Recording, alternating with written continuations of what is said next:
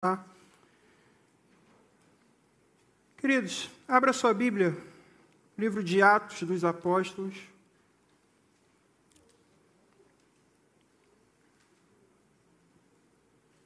Atos, capítulo 13. Nós vamos ler os versículos 27 a 30.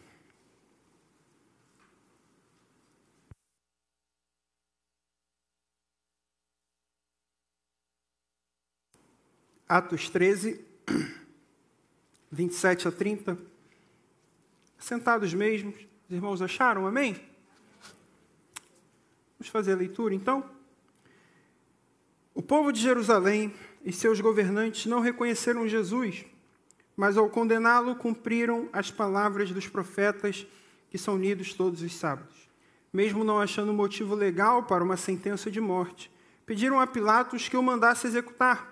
Tendo cumprido tudo o que estava escrito a respeito dele, tiraram-no do madeiro e o colocaram num sepulcro, mas Deus o ressuscitou dos mortos.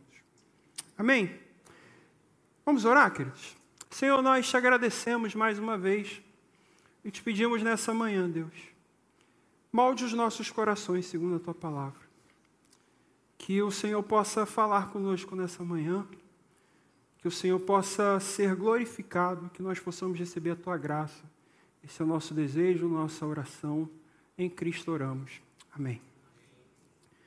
Queridos, é sempre uma alegria poder compartilhar com os irmãos uma porção da palavra de Deus. E nessa manhã eu gostaria de refletir sobre a mensagem do reino de Deus. O nosso objetivo hoje é entendermos como o reino de Deus funciona, de que maneira o reino de Deus avança e, sobretudo, queridos, qual é o nosso papel no reino de Deus.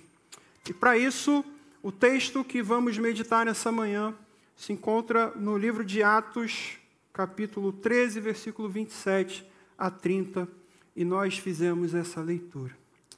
Quem tem o hábito de conversar sobre o evangelho com pessoas não cristãs, talvez no seu ambiente de trabalho, na sua faculdade, na sua, nos seus ciclos sociais, pessoas que ainda não compreendam, talvez, a ideia de pecado, tampouco compreendem é, a gravidade do pecado e como ele nos afeta em relação a Deus.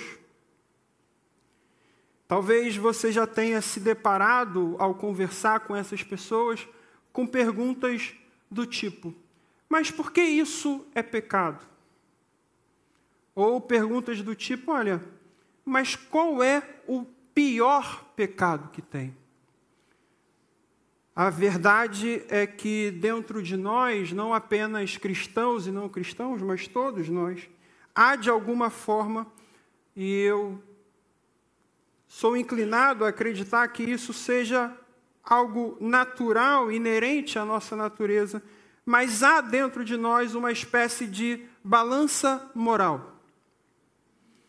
Uma balança extremamente seletiva, parcial, que avalia e julga não apenas os nossos próprios pecados, mas, sobretudo, o pecado de todos à nossa volta.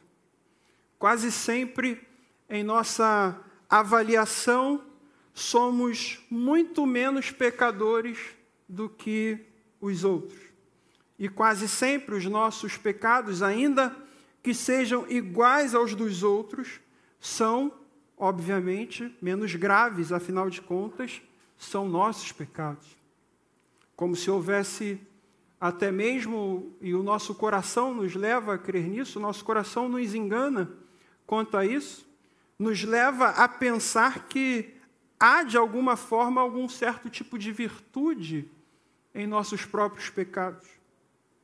Por mais que você não admita, todos nós fazemos em algum momento essa análise involuntariamente. Mas a grande questão, queridos, é que a Bíblia fala que todos os pecados podem ser perdoados se confessados diante de Deus. A Bíblia fala também de um pecado, a blasfêmia contra o Espírito Santo, e esse pecado não pode ser perdoado. Mas, de toda forma, se olharmos para a história do cristianismo, talvez o maior pecado que alguém já tenha cometido contra o próprio Deus, ou o maior pecado cometido contra Deus pela humanidade, tenha sido o pecado de condenar e crucificar Jesus. Os evangelhos nos mostram de maneira bem clara que os judeus propuseram a crucificação, mas foram os gentios quem a executaram. E no texto que acabamos de ler, o apóstolo Paulo apresenta um breve resumo da morte de Jesus que apesar de ter se dado em consequência das ações tanto de judeus quanto de gentios daquela época, a morte de Jesus cumpria profecias do passado que eram lidas, segundo o próprio apóstolo Paulo, no seu discurso em Atos 13, eram lidas todos os sábados pela manhã nas sinagogas espalhadas pelaquela região. Essa era a má notícia mas logo em seguida, Paulo chega com a boa notícia de que Deus havia ressuscitado Jesus dentre os mortos. A morte e ressurreição de Jesus resumem a mensagem de salvação. A morte e ressurreição de Jesus resumem a mensagem do reino de Deus. Jesus morreu e ressuscitou. Essa é a mensagem principal do reino de Deus. E eu gostaria de refletir sobre três verdades importantes que nós podemos encontrar, observar no texto que lemos e que nós vamos ver que para cada comportamento, para cada ação praticada, há ali também um resultado prático fundamental para a nossa vida. A primeira verdade que nós gostaríamos de observar no texto se encontra justamente ali no versículo 26, ou melhor, 27, o apóstolo Paulo vai dizer que o povo de Jerusalém e seus governantes não reconheceram Jesus. Essa é a primeira verdade, a verdade de que aquele povo não reconhece quem Jesus era. Mesmo lendo suas histórias, mesmo vendo seus sinais e prodígios, aquele povo de Jerusalém formado majoritariamente por judeus, não reconhece Jesus. Mas isso não deveria nos espantar, não é mesmo?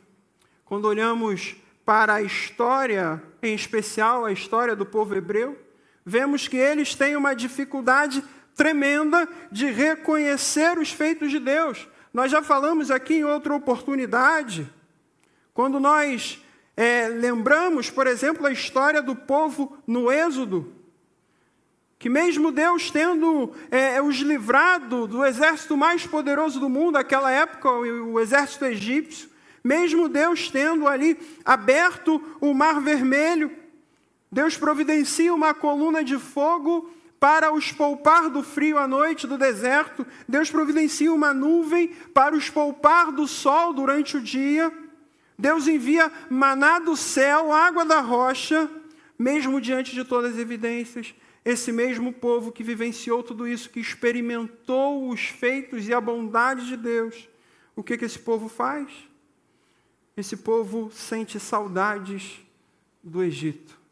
Esse povo toma para si, faz para si um deus ídolo, um bezerro de ouro, escolhe Arão como um líder para os conduzir de volta à escravidão, à opressão do Egito. Meus irmãos, não se enganem. A narrativa bíblica, ela deixa claro para nós um fato bastante interessante. Ela deixa claro para nós que faz parte da natureza humana não reconhecer a Jesus Cristo como Salvador, como Messias prometido. Não somos melhores que o povo hebreu. Não somos melhores que os judeus que sugeriram a crucificação de Jesus. Não somos melhores que os gentios que o executaram na cruz, por não reconhecerem Jesus como aquele que fora prometido por intermédio dos profetas, Jesus foi morto. Isso revela algo interessante para nós. A morte de Jesus foi real. A morte de Cristo não foi uma encenação, não foi um teatro. Há diversas evidências, inclusive históricas, que comprovam que de fato ele morreu. O fato daquele povo não reconhecer Jesus como enviado, prometido por intermédio dos profetas, resultou na morte de Jesus. Ou seja, uma ação prática daquele povo gera um resultado. O fato de não reconhecerem Jesus gerou a morte de Jesus. E Paulo fala duas vezes a mesma coisa para deixar claro o que ele estava dizendo. Ele vai dizer que o povo de Jerusalém, os governantes, não reconheceram Jesus. E ele vai dizer, não achando motivo legal para uma sentença de morte, pediram a Pilatos que o mandasse executar. Tendo cumprido tudo o que estava escrito a respeito dele, tiraram no madeiro e colocaram no sepulcro. Houve ali um comportamento, uma ação prática daquele povo em não reconhecer Jesus. E isso teve um resultado, a morte de Cristo. Meu irmão, onde Cristo não é reconhecido, ele é sepultado. Isso nos traz uma verdade dura para nós ouvirmos nessa manhã: que se Cristo não for reconhecido e conhecido em nossa vida, ele estará sepultado em nossos corações. Mas o que aquele povo não sabia, o que aquele povo não entendia, é que, embora de fato tivessem obtido êxito na morte de Jesus, eles estavam apenas cumprindo o que também havia sido prometido. E isso nos leva a uma segunda verdade para nós nessa manhã. A verdade de que Deus usa a maldade humana para cumprir os seus propósitos. Essa é a segunda verdade que vemos no texto. Deus usa até mesmo a incredulidade do nosso coração, a incredulidade do seu povo, para cumprir os seus propósitos. Quando o povo não reconhece quem Jesus era, ele mata Jesus. Aquele povo acha que venceu, mas eles não se atentaram a um detalhe importante, também previsto nas profecias que eram lidas todos os sábados, de que aquele homem morto, ao terceiro dia, ressuscitaria. Quando matam e sepultam Jesus, o que vemos ali é nada mais do que uma tentativa da humanidade de virar a ordem mundial de cabeça para baixo.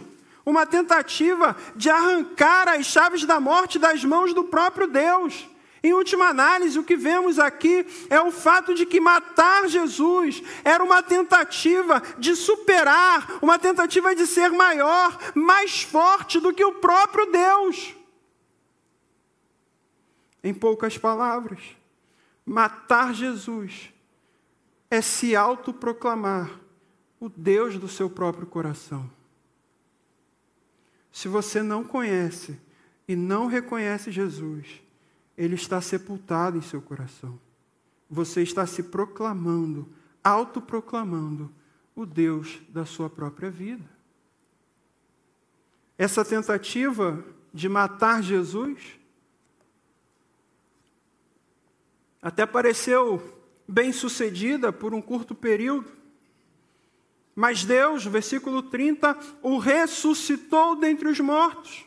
Jesus ressuscitou triunfando sobre qualquer tentativa ou desejo de poder do homem.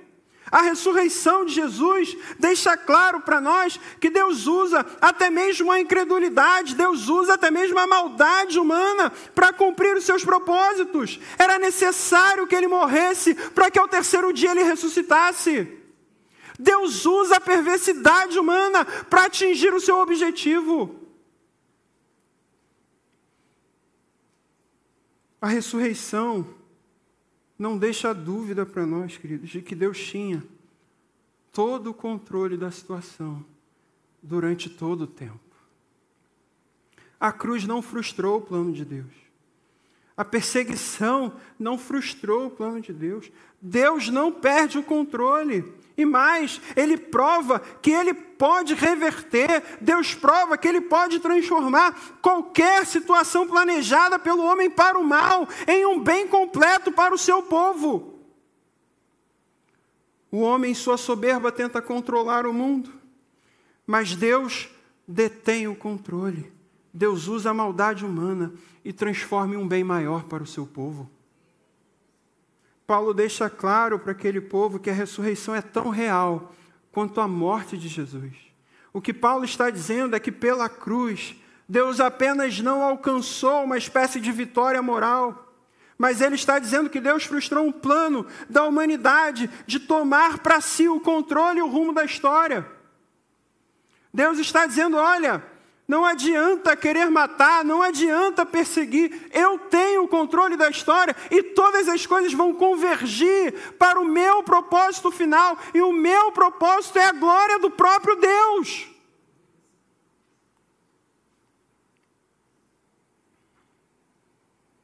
Nada pode conter ou frustrar um plano, um decreto de Deus.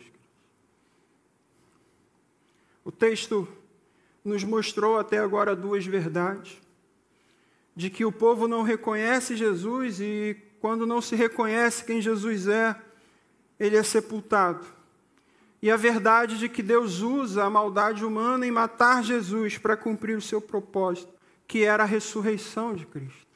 E isso nos leva a questionar se de fato Deus foi capaz de vencer a morte. Certamente ele poderia também ser capaz de ter evitado a crucificação. Certamente que sim, meus irmãos, mas isso nos leva a um novo questionamento. Se Deus poderia evitar que Jesus fosse crucificado, por que ele não fez? Em outras palavras, por que a ressurreição é tão importante? O que tem de tão especial na ressurreição, a ponto desse mesmo apóstolo Paulo afirmar em 1 Coríntios 15, 14, que se Cristo não ressuscitou, vã é a nossa pregação, vã é a nossa fé. Se Cristo não ressuscitou, queridos, nada disso aqui faz sentido. Se Cristo não ressuscitou, podemos todos ir embora agora e fechar essa igreja, porque isso não faz sentido. É vã a nossa pregação, é vã a nossa fé. Porque a ressurreição é tão importante, queridos. Por que é tão fundamental entendermos o que Paulo está dizendo aqui? Mas Deus o ressuscitou dentre os mortos. Aos que estiveram conosco ao longo do último ano na escola de liderança, quando nós abordamos assuntos como a cristologia, a soteriologia, nós podemos ver com um pouco mais de atenção alguns aspectos é, relevantes acerca da ressurreição de Cristo. Nós, obviamente, não vamos conseguir esgotá-los é, todos aqui nessa manhã, mas eu gostaria de concentrar aos irmãos para essa terceira verdade, de que se Cristo não morreu, ou melhor, se Cristo não ressuscitou, vã é a nossa fé. Eu queria concentrar em dois aspectos. O primeiro aspecto importante que nós vemos é, acerca da ressurreição diz respeito a uma afirmação. Na ressurreição, Deus faz uma importante afirmação de que a queda e as consequências da queda do pecado podem sim ser revertidas. A condenação do pecado não é definitiva para aqueles que estão em Cristo. Pelo contrário, se estamos em Cristo, a salvação do pecado é definitiva. Deus faz uma afirmação. Jesus Cristo veio ao mundo, completou a sua obra redentora, provando de uma vez por todas para nós que a morte física pode sim também ser derrotada. E que, uma vez que a consequência do pecado pode ser vencido por Cristo, temos a certeza também de que os nossos pecados podem ser perdoados por Ele. A consequência do pecado é a morte.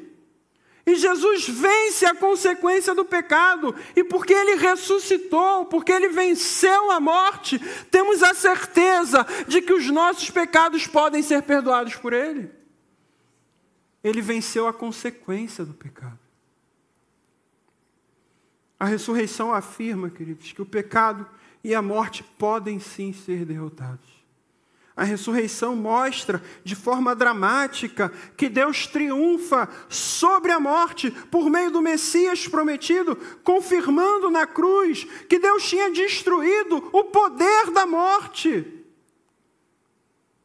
Nas palavras do apóstolo Paulo, confirmando na cruz que o escrito de dívida que era contra nós foi rasgado. O segundo aspecto é tão importante porque, por meio da ressurreição, Deus nos deu uma amostra daquilo que espera o seu povo.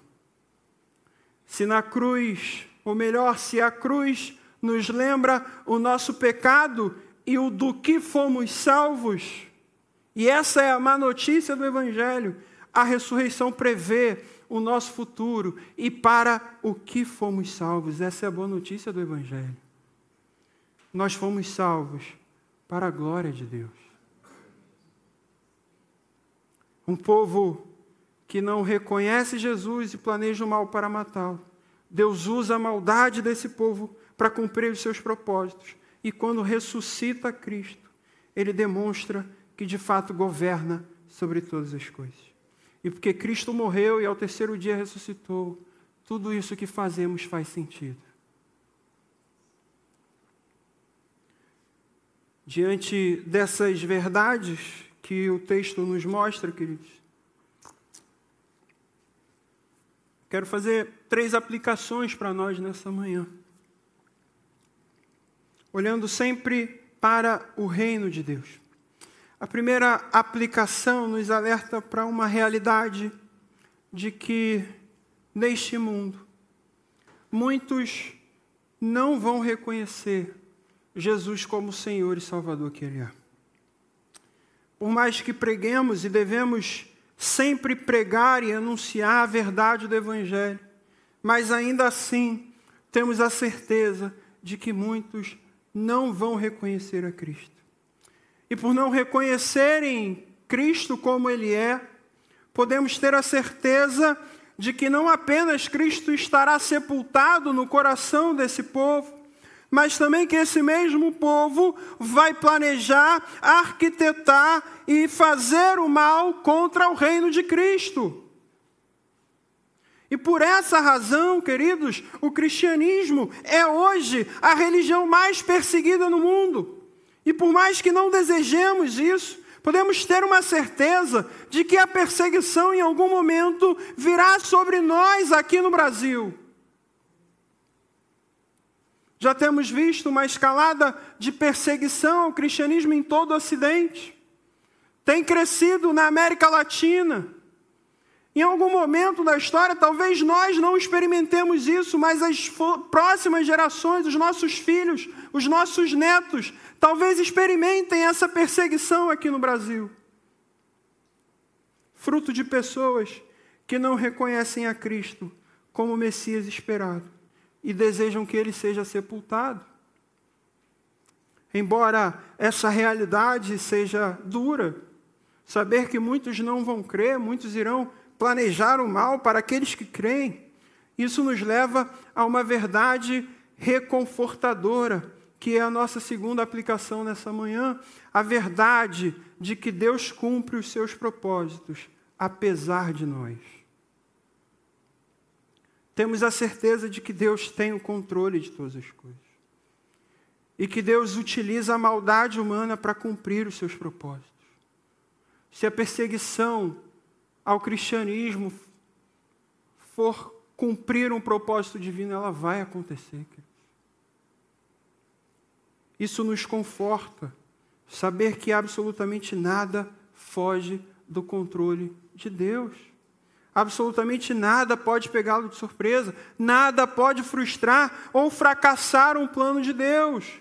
Mais do que isso, saber que é Deus quem controla todas as coisas deve nos levar, queridos, a um profundo senso de humildade diante de Deus. Sabe por quê? Porque devemos reconhecer que quem diminui, quem acelera, quem faz avançar ou recuar o reino de Deus é o próprio Senhor do reino. Não somos nós, não são nossas obras ou nossos feitos, não temos a capacidade de acelerar o progresso ou o avanço do reino, acelerar o retorno de Cristo. O poder não está em nossas mãos, mas nas mãos do próprio Deus. Glória a Deus por isso, queridos, porque se dependesse de nós para o reino de Deus avançar, queridos, ainda estaríamos na idade das pedras. Quem governa o reino é o Senhor do reino. Quem faz avançar o reino é o Senhor do reino. Não são nossos esforços. Não podemos crer na mentira do nosso coração de que nós temos algo a entregar ao Senhor que Ele não tenha a mentira dos nossos corações do que aquilo que fazemos é fundamental, de que somos insubstituíveis, queridos. O Senhor nos usa apesar de nós, não por causa de nós. Quem governa o reino é o Senhor do reino.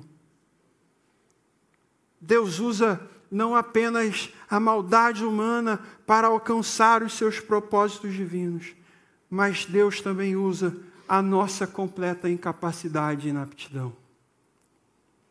O reino de Deus não avança por aquilo que fazemos ou deixamos de fazer, mas o reino de Deus avança apesar daquilo que fazemos ou deixamos de fazer. Porque quem tem o controle é o Senhor do reino. Por fim, a terceira e última aplicação para nós nesta manhã diz respeito à ressurreição de Cristo quando Jesus ressuscitou Lázaro da morte, Lázaro aparece ali em uma versão curada do seu corpo original. Mas aquela ressurreição de Lázaro não foi permanente, ela não foi definitiva.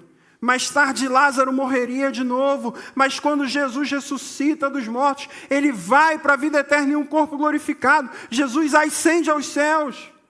E um dia isso acontecerá com todos nós, aqueles que cremos. Já não teremos mais corpos perecíveis, não teremos mais corpos desonrosos, corpos fracos, mas desfrutaremos de corpos fortes, gloriosos e incorruptíveis, para a glória do Senhor. Não vamos mais enfrentar o aguilhão da morte, como Paulo diz: ó oh morte, onde está a sua vitória? Ó oh morte, onde está o seu aguilhão? Todos nós ansiamos ou pelo menos deveríamos ansiar por essa glorificação, o passo final da nossa salvação, e nós podemos esperar ansiosos por isso, sabe por quê, queridos? Sabe por que temos essa bendita esperança? Porque Cristo ressuscitou dos mortos. E como a canção diz, porque Ele vive, eu posso crer no amanhã. Porque Ele vive, porque ao terceiro dia Ele ressuscitou porque ele não permaneceu sepultado em nossos corações. Nós temos a bendita esperança. Uma vez que Cristo Jesus morreu pelos nossos pecados, viveremos para sempre com Deus. Uma vez que ele ressuscitou, recebemos um vislumbre daquele grande dia em que a morte desaparecerá para sempre.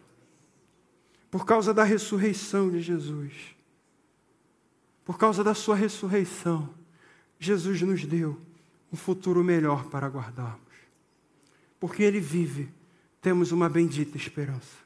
Louvado seja o nome do Senhor. Vamos orar, queridos. Senhor, nós te agradecemos por essa bendita esperança. Obrigado, Deus, porque o Senhor ressuscitou ao terceiro dia. E por causa disso temos a certeza de que os nossos pecados foram perdoados. Todos eles.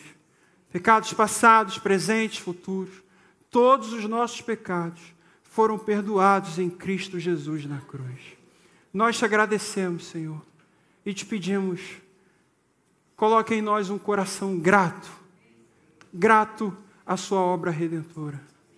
Nós te agradecemos e oramos. Amém, Deus.